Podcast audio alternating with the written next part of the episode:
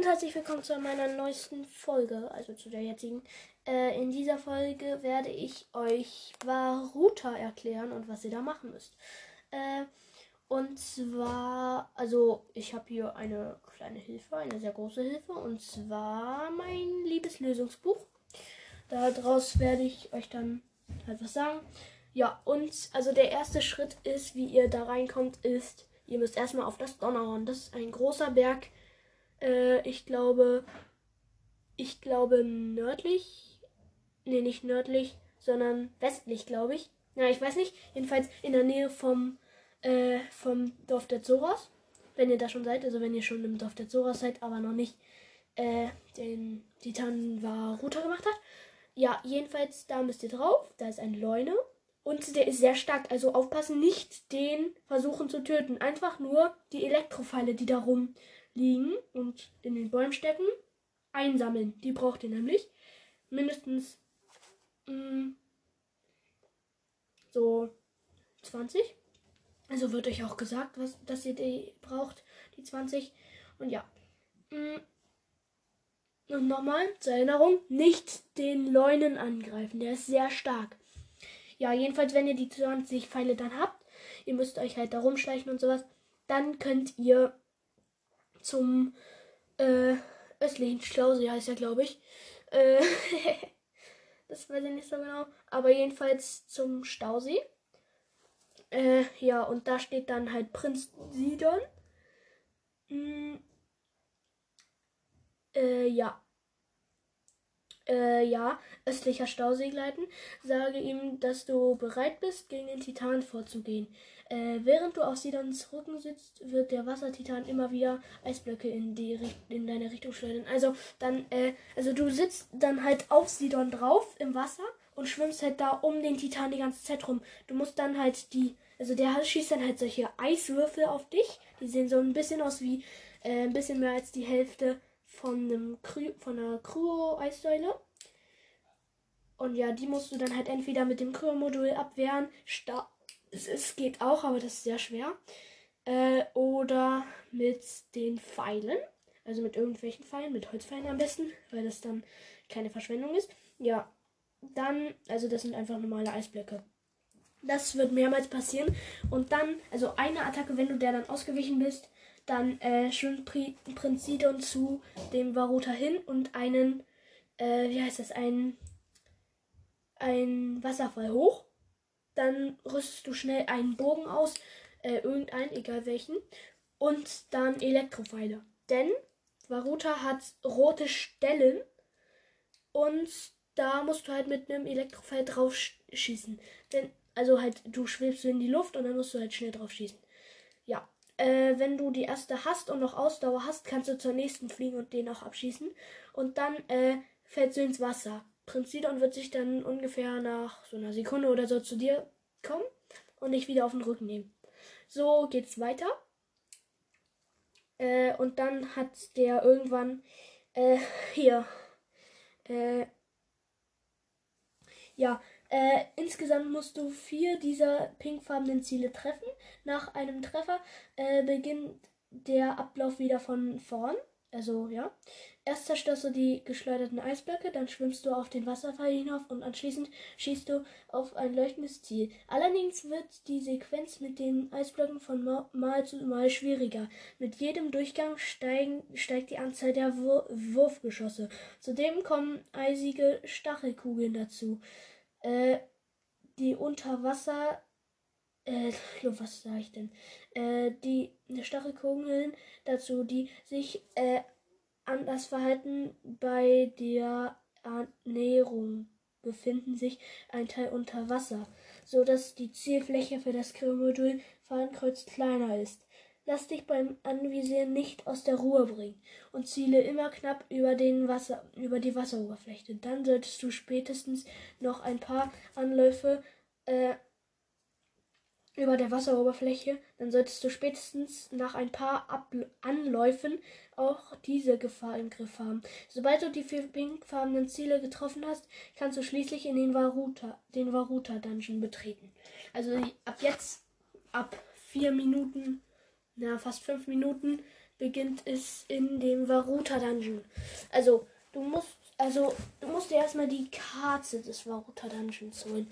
Ja, also sobald du den Dungeon, den, diesen Dungeon erreichst, wird dir zuerst äh, wird er zu einem Schnellreiseziel. Das bedeutet, du kannst jederzeit weg und wieder hierher teleportieren. Das was sehr praktisch ist, falls du einen wichtigen Gegenstand oder irgendwelche Vorräte fehlen sollten. Zu den Sachen, die du auf jeden Fall haben musst, gehören Gerichte mit Heilwirkung, starke Waffen mit einer Angriffskraft von mindestens 15 und Pfeile, mindestens 30 Stück. Wenn du meinst, ausreichend vorbereitet zu sein, schießt du einen Pfeil in das große Auge oben in der Rampe. So entfernst du den Schlamm des Hasses der den Eingang blockiert. Einige dieser Schleimgebilde haben einen Schlund, aus dem schädelförmige Fluchmonster herausfliegen. Wenn du den Augapfel zerstörst, verschwindet auch das Maul. Daher solltest du äh, solche Hassaugäpfel möglichst zuerst deine Aufmerksamkeit Aufmerksamkeit widmen, wenn sich äh, welche blicken lassen erste Schatzkiste und Kartenterminal. Also jetzt kommt die äh, Karte vom Varuta Dungeon und die erste Schatzkiste. Also, äh, am Anfang von Varuta wird ja eigentlich erstmal jemand sagen, äh, so eine Stimme, äh, ja, du brauchst erstmal die äh, Karte von Varuta, damit du ihn steuern kannst. Und dann äh, wird alles ein Kinderspiel werden. Sowas irgendwie. Und dann, äh, ja, musst du halt die Karte holen. Da wird dir auch gezeigt, wo die ist. Und ja. Im Hauptraum lauert dir, dir unter Wasser äh, in der Ecke des Raumes noch ein zweites Auge auf. Gehe dich da heran und schieße es mit einem Pfeil ab. So befreist du das Tor in der Nähe vom Schlamm und kannst es mit Hilfe des Kürmodul öffnen. Drücke das Tor mit einem Eisblock nach oben, gehe hindurch und aktiviere das Terminal, um die Karte des Dungeons zu erhalten. Unter Wasser findest du zudem äh, die erste Schatzkiste. Sie kann mit dem Magnetmodul geborgen werden. Sie, ja, genau. Also so kriegst du die äh, Karte. Und ja, dann äh, wird dir jetzt gezeigt Titansteuerung. Die Karte des Dungeons äh, ist dreidimensional. Du kannst sie mit, äh, mit dem rechten Steuerknüppel drehen. Denn sie, das, dein Ziel besteht darin, die fünf Kontrollsiegel äh, Punkt, äh, das sind in dem Titan, wenn du die Karte hast, solche äh, orangenen Punkte markiert sind. Dazu musst du deine Besonderheit der Titanen-Dungeons ausnutzen.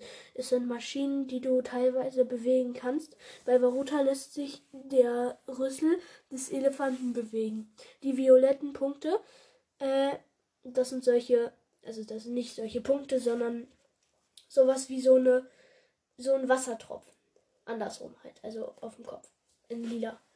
Äh, die möglichen Rüsselstellungen an. Äh, wenn, äh, äh, hier, die violetten, ja, an. Wähle mit äh, dem linken Steuerknüppel und A einen Punkt aus und führe die, das Kommando mit B aus. Das ist ein Punkt, den man leicht übersehen kann. Der Rüssel bewegt sich erst, wenn du B drückst. Es dauert dann ein paar Sekunden, bis der Titan entsprechend reagiert. Bei allen Dungeons gibt es eine derartige Funktion.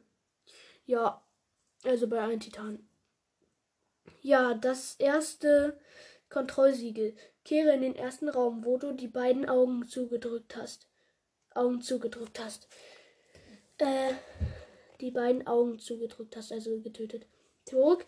Dort packst du mit Hilfe des Magnetmoduls die Zahnradkurbel und drehst sie über äh, im Uhrzeigersinn, bis das Terminal aus dem vollständigen, vollständig aus dem Wasser ragt. Dann kannst du es aktivieren. Also das ist Kontrollsiegel. Ja, dann äh, gehe durch das Tor gegenüber vom Dungeon, ein, Dungeon-Eingang und laufe die Ram Rampe hoch.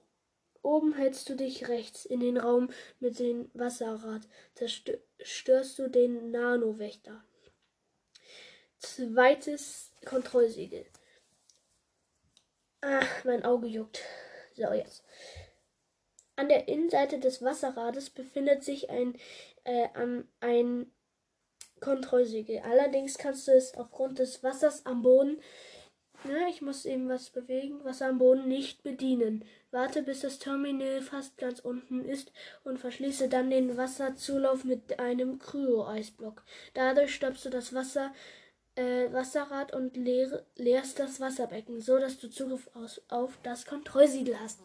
Äh, das ist, glaube ich, jetzt, jetzt fast meine längste Folge. Also das wird noch ein bisschen dauern für den Varuta. Und ja, weiter geht's. Ich habe eben das Gerät nochmal umgestellt, also das Tablet. So, ja. Also, zweite Schatzkiste. Beseitige den Eisblock vor dem Zulauf, damit das Wasser wieder fließt und sich das Rad wieder dreht. Stelle dich auf eine der Schaufeln, wobei du darauf achten solltest, dass sie frei von Hassschlamm ist.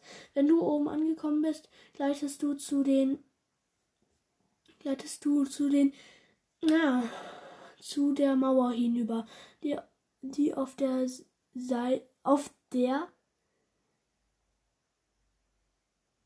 äh, wenn du oben angekommen bist, leitest du zu der Mauer hinüber, auf der, äh, auf die, die, auf der die zweite Schatzkiste steht. Das ist so ein komischer Satz irgendwie. Ja, äh, dann weiter geht's. Äh, bewege den Rüssel des Titan auf die vierte Position von oben. Auf diese Weise wird das aus dem Rüssel sprudelnde Wasser das zweitgrößte Wasserrad antreiben. Äh, dritte Schatzkiste. Stelle dich zwischen die beiden Wasserräder und schaue zum größeren. Wenn du eine Schaufel mit der Sch einer Schatzkiste vorbeiziehen siehst, springst du auf die nächste Schaufel und gehst vorbei und, und gehst vorwärts, bis Link nicht mehr hinunterfallen kann. Schieße dann einen Pfeil in das Auge, um den Schlamm des Hasses zu entfernen. Solange du an, der, an die dritte Schatzkiste heran, äh, so gelangst du an die dritte Schatzkiste heran. Warte dann, bis du durch die Drehung des Rades die Plattform auf der anderen Seite erreichen kannst und springe hinüber.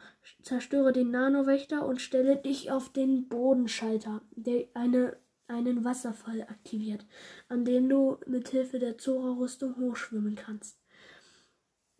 Vom Bodenschalter aus leitest du hinab auf den Laufsteg, der dich zum der auf den Laufsteg, der ins Innere des großen Wasserrades führt. Dort wendest du dich dem Wasserrad zu. Okay, jetzt drittes äh, Kontrollsiegel. Dieses Kontrollsiegel liegt äh, hinter einem verschlossenen Tor. Es wird vorübergehend geöffnet, während äh, die Kugel sich in der Mulde befindet. Äh, mit dem Stasis-Modul kannst du den, den Zeitraum verlängern, indem du die Kugel fixierst, äh, bevor sie hinunterrutscht.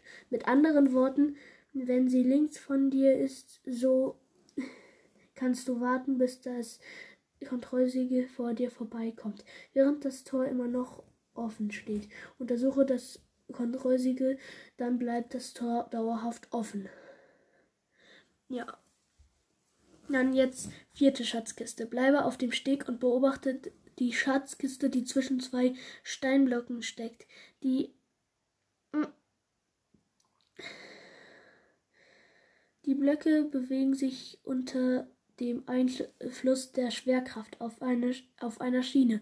Wenn du den weiter, wenn du den weiter, den, wenn du den weiter entfernten Block genau in dem Moment fixierst, wo sich beide auf einer Höhe rechts von dem Block genau an dem Moment fixierst, wo sich beide auf einer Höhe rechts und von dir befinden. Wie schwer kann das sein? Wird danach nur ein Block nach unten rutschen. Auf diese auf diesen kannst du dann drauf springen und die Kiste öffnen, bevor der Statuseffekt endet. Okay. Weiter geht's. Also, äh, ja, jetzt, äh, hm, ich muss eben was umstellen. So. Jetzt. Gleite zum Becken am Boden der Halle hinunter und schwimme dann am Wasserfall hinauf. Oben gehst du in den Korridor. Fünfte Schatzkiste. Am Ende des Korridors öffnest, du das Kartenmodul und senkst den Rüssel des Titans auf die niedrigste Position. So kannst du auf dem Rüssel entlang gehen. Schieße das Auge mit einem Pfeil ab, um den Schlamm zu entfernen. Nun lässt sich die Schatzkiste öffnen. Anschließend stellst du den, den Rüssel wieder nach oben. Sobald er hoch genug ist, leitest du zu dem Korridor zurück, durch den du gekommen bist. Immer noch im Korridor stellst du den Rüssel auf die tiefste Einstellung. Sobald er diese erreicht hat, leitest du zu der kleinen Plattform auf der Rüsselspitze. Viertes Kontrollsiegel. Auf der Rüsselspitze öffnest du das Kartenmodul-Menü und bewegst den Rüssel erneut, diesmal wieder zur vierten Position von oben. Während der Befehl ausgeführt wird, veränderst du links Position so, dass er oben bleibt und ganz zum Schluss vor dem vierten, äh, vor dem vierten Kontrollsiegel steht. Nun kannst du es untersuchen. Äh, das dauert. Okay, sechste Schatzkiste. Vom vierten, vom vierten Kontrollsiegel aus leitest du zu den Plattformen auf der linken Seite, äh, auf der ein schlammbedeckte, auf dem eine schlammbedeckte Schatzkiste steht. Stell dich aus hinterer Plattform auf das hintere Ende der Plattform und schieße einen Pfeil in das Hassauge auf den gegenüberliegenden Plattformen. Damit entfernst du den Schlamm. So. Äh, fast fertig. Also, nun kannst du zur nahegelegenen Plattform gleiten, oben auf den Kopf des Wassertitans. Lass dich in das kleine Loch in der Mitte fallen. Okay, also. Äh, sobald du auf einer halbkreisförmigen Plattform gelandet bist, schießt du sofort ein Pfeil in das Auge unter der Decke.